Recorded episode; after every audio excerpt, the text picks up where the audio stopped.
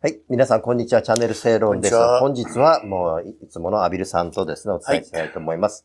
まずはじめにですね、産経新聞社と FNN の合同世論調査。うんこれで岸田内閣の支持率が27.8でしたっけそうですね。えっ、と、まあ、3割を切ったとうんいう、これ、アビルさんどういうふうに見ますでしょうかまあ、各社と大体もう同じような感じになってきましたですね。はい。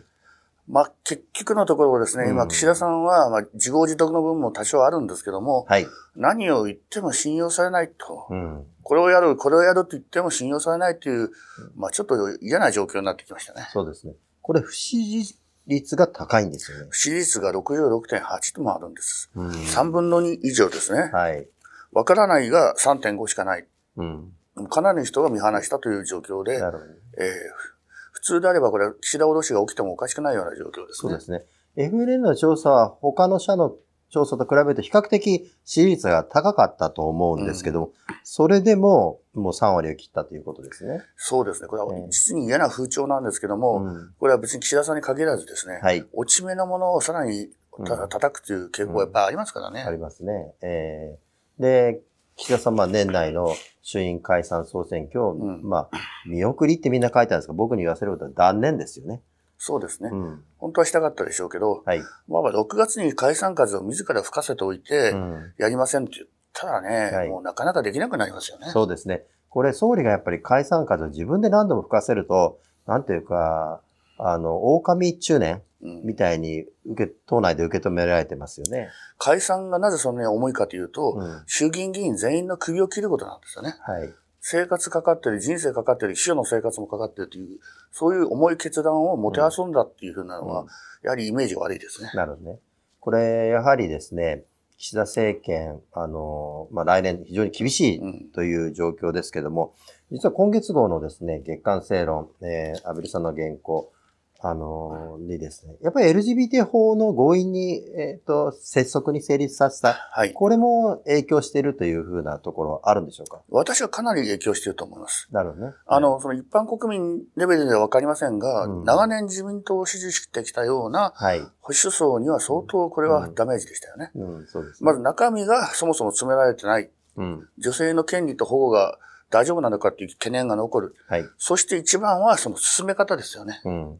騙し討ちのようなやりやり方とも言えますからね。うん岸田さんはまたこんなことをやる人,、人なんだっていううんイメージができてしまった。そうですね。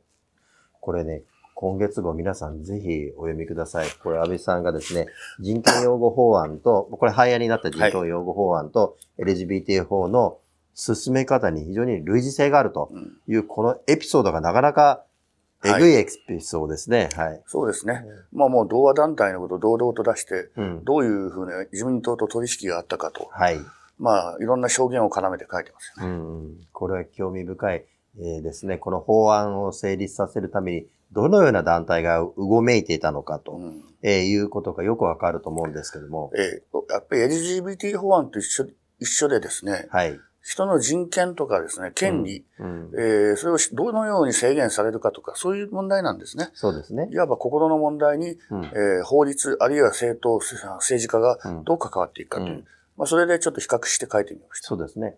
これ非常に興味深い鍵格好があるんですけど、あの、岩谷武さん、うん防衛大臣。うんこの LGBT 法では非常に、あの、推進者だったんですけど、彼はやっぱりですね、すこの人権擁護法案については反対してたと。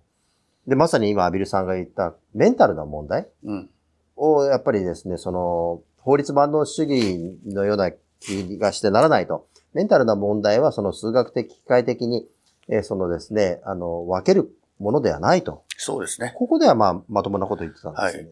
本来政治というものは心の問題にそれほど分けちゃいけないんですね。うんうん分けることもまたできないんです。はい。しかしそれを外形的に法律で縛るということができる。うんこれはあまりするべきことではないと思いますね。そうですね。皆さん、これ、あの、ぜひですね、このアビルさんのですね、あの、非常に人権擁護法案をめぐるい、いろんな政治家のうごめきっていうのが、うんえーよく分かって、これだけ、まあね、はっきりと書いてるっていうのは、そうね、ないと思います。ないと思いますね。うん。まあ、しかも、これは、でも廃案になったんですね。そその当時の自民党は、しかうんしその正常化、浄化が自らできて、う。うん。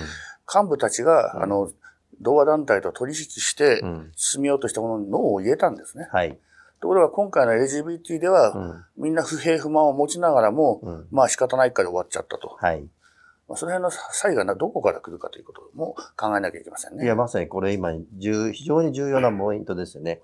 まあ、それを僕は、あの、安倍さんがですね、あの、暗殺されたっていうだけにしたくはないんですけど、まあ、非常に大きな要素ではありますあね。りますね。そういうふうな良識、常識、うん。あるいはその自民党の利害も含めまして、うん対極か、対極的に見る政治家っていうのは今少ないということですよね。なるほどね。えーそういう意味で、この岸田政権、まあもう、あの、いわゆる危険水域と言われている3割の支持率を切ったという中で、どうしたら、まあ、浮上するんでしょあうかの、ね。もう当面はですねん、耐えるしかないと思います。あのうん、耐えて、えーこの施政方針演説、あ、所信表明演説でも述べたように、はい。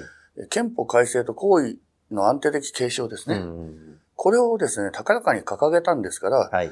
それを何が何でもやるんだっていうふうにうん進めること、うんうんえーそれがまず信頼を取り戻す第一歩だと思います。うんおっしゃるように自民党ではですね、うんあの、皇位継承に関するですね、まあ、あの、委員会がえー立ち上がり、えーましたね。そうですね。うんまあ、具体的な動きを始めるということです。はい。で憲法改正の方は他党から、うん例えば日本維新の会から、自民党は本気なのかねと。はい。いつまで経っても前に進まないじゃないかというふうに言われています。うんこれを本腰入れて、たとえ野党が欠席しようと進めると、はい。そういうふうな姿勢を見せるべきでしょうね。ここに来てですね、まあ、通しやすいという中でですね、緊急事態えーの先にすべきだとうんうんいうですね、えー意見、えー動きっていうのがちょっと見られるんですけども、これについてアビルさんどういうふうに見てますか、緊急事態条項はもちろん必要ですが、うん緊急事態条項だけ単独ではやはりダメダメだと思います。うん何が何でもやらなきゃいけないのは自衛隊の明記であり、うん特にその緊急事態、ものすごい大災害とかですね、はい。大疫病のなどの日は、うん当然自衛隊も動員されますから、はい。これはやっぱセットで考えるべきだと思いますよね。そうですよね。もう、その9条の問題なく、自衛隊の明記なくして、うん何が憲法改正だというふうに思いますけどね。そうですね。うん。今一番日本があの法律と実態が乖離しているのは何か、なぜ、何かというと、うん。憲法全文と憲法9条で武力とか、はい。えー軍、あのー武装を全面否定るし否定するようなこと書いてるのに、うん。歴然と自衛隊があると。はいそ。して憲法外学者の6割ぐらいが、うん。自衛隊は違憲か違憲の疑いがあるという見解を取っていると。うん。そのおおかしな状況をまず改善せずして、うん。えー憲法改正何のためにやるんだということになりますよね。そうですね。これ、岸田総理は、やるやると、もう、この就任の時から憲法改正はやるうとん。いうふうにおっしゃっている割には、なんか熱意が見えないですね。まあ、岸田さんっていうか岸田政権の、まあ、悪いところは、うん。大きなことをぶち上げても、具体的にそれを詰める手順、うん。えー手法、段取り、そういうものが見えてこないことなんですね。うん。ですから、岸田さん、ここら辺はもう自分がリーダーシップ取るとら、うん。言って動いてほしいですね。そうですね。これ、あの、減税のことについてもね、うん最後は官邸が言うみたいに、うん非常にこだわったところはありますよね。はい。そういうのも憲法でも見せてほしいですよね。まあ、もうここはね、もう物狂いになってですね、うん。死に物狂いで、あの、前進するぐらいの姿勢を見せないと、うんやはり国民の期待とか、うんえー信頼というものは戻ってこないと思いまうすんね。わかりました。安倍さんには水曜日は野党について、あれについて、あの、あれですね。あれですね安心じゃない、あれ。阪神じゃないあれについて、えっと、お話ししたいと思います。はそれで皆さんにですね、お知らせです。あの、安倍晋三元総理の、うん、カレンダー、えーをですね、えー完成しました。素晴らしい安倍さんの優秀がですね、毎月載っているカレンダーなので、えー 3KID からぜひですね、えーお買い求めください。この、えー収益の一部はですね、安倍晋三、えー奨学金の台湾のに留学する学生のために、えーですね、あの、使い、寄付したいと思いますんで、ぜひよろしくお願いします。それと、安倍さんの原稿、この記事も非常にですね、もう正解を見る上では欠かせない僕で、はい今回の、えーですね、あの、原稿だと思いますんで、月刊セロン12月号、好評発売中です。ぜひお買い求めください。よろしくお願いしまよろすし。くお願いします。